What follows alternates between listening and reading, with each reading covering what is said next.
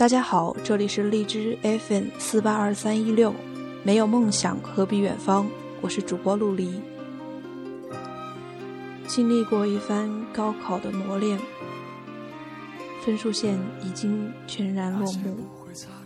我想告诉那些在收听节目的人，你的孤独虽败犹荣。生活不能等待别人来安排，要自己去争取和奋斗。而不论其结果是喜是悲，但可以慰藉的是，我们不枉在这个世上活了一场。王小波的未来世界说：“这世上有些事就是为了让你干了以后后悔而而设置的，所以你不管干了什么事都不要后悔。很多东西你都无法如意，而如意了的东西也终究会失意。”微博中有这样一个段子说：“有一种落差，是你配不上自己的野心，也辜负了受过的苦难。很多人带着满身的苦难，积攒了踉踉跄跄的脚步，才能站在所有的人的面前。而我们以为他们是知道的，我们以为他们是知道的，其实他们不知道。”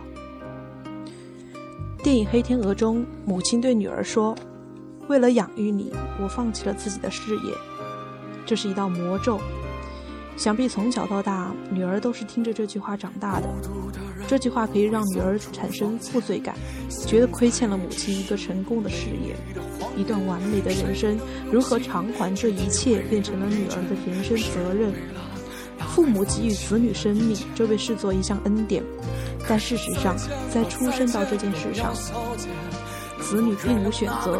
子女来到这个世上，完全是父母意志的体现。剧中的母亲年轻时是芭蕾舞蹈员，二十八岁，事业并无起色。对一个芭蕾舞蹈员来说，差不多就已经接近事业的尾声了。告别舞台，做一个母亲，其实是认命。也是逃避，但母亲却把它当做女儿向她欠下的债项，从此要挟女儿的人生。当然，不是所有的母亲都会念这样一道的魔咒。但绝大多数母亲、父亲都曾或多或少对子女说过类似的话吧。我为了你辛辛苦苦工作，你就不能出气点吗？我含辛茹苦养大你，你都忘了？可是爱自己的孩子，实在算不上一件了不起的事儿。成年人生了孩子出来，养他、育他、爱他，只是尽自己的本分而已，只是对自己所做的事情尽应尽的责任而已。有的母亲爱自己的儿女，爱的说，女儿是自己身上掉下来的肉。这种爱本质上就是源于对自己的爱，是有私的，绝非无私。一个母亲肯尊重子女独立于自己的另一个生命，不把自己的意志强加给子女，不邀养育之功，才是相对的无私。开始的开始。我们都是孩子，最后的最后，渴望变成天使。歌谣的歌谣，藏着童话的影子。孩子的孩子，该要飞往哪去？开始的开始，开始的开始，我们都是孩子。最后的最后，渴望变成天使。所有抱有梦想的人都渴望变成天使。但是，只要我们能尽了自己最大的努力，笑扶着自己的心说：“谢谢。”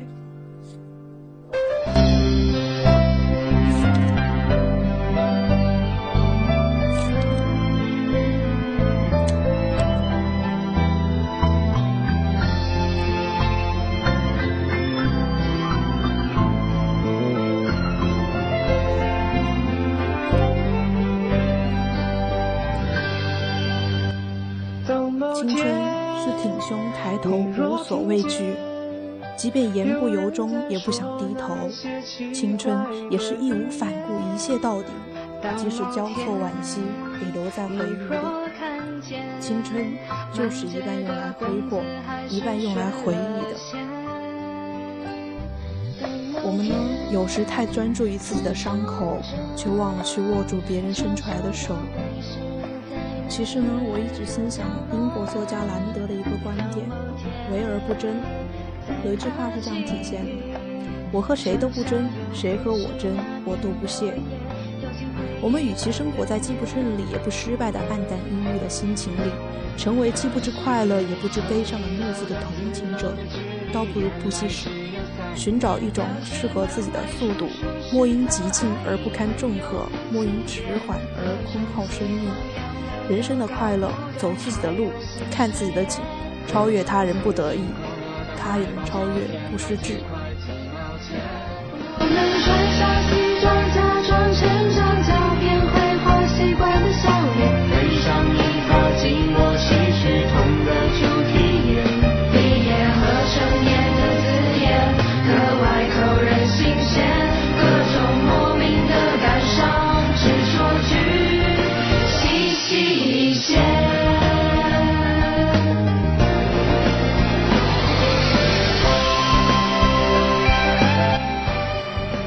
人生呢，由淡淡的悲伤和淡淡的幸福组成，在小小的期待、偶尔的兴奋和沉默的失望中度过每一天，然而带着一种想说又说不出来的懂，就最后的转身离开。我想，尽管你可能是不如意的、不开心的离开，但是你要相信，你离开的那个方向，终究会有曙光来点亮你心中的梦想。你要大胆的往前进。你要相信，那些在前方的人就不一定不可能不会跌倒，他们也会有跌倒的一天。而你只要站着，稳稳的，不说话，就是成功。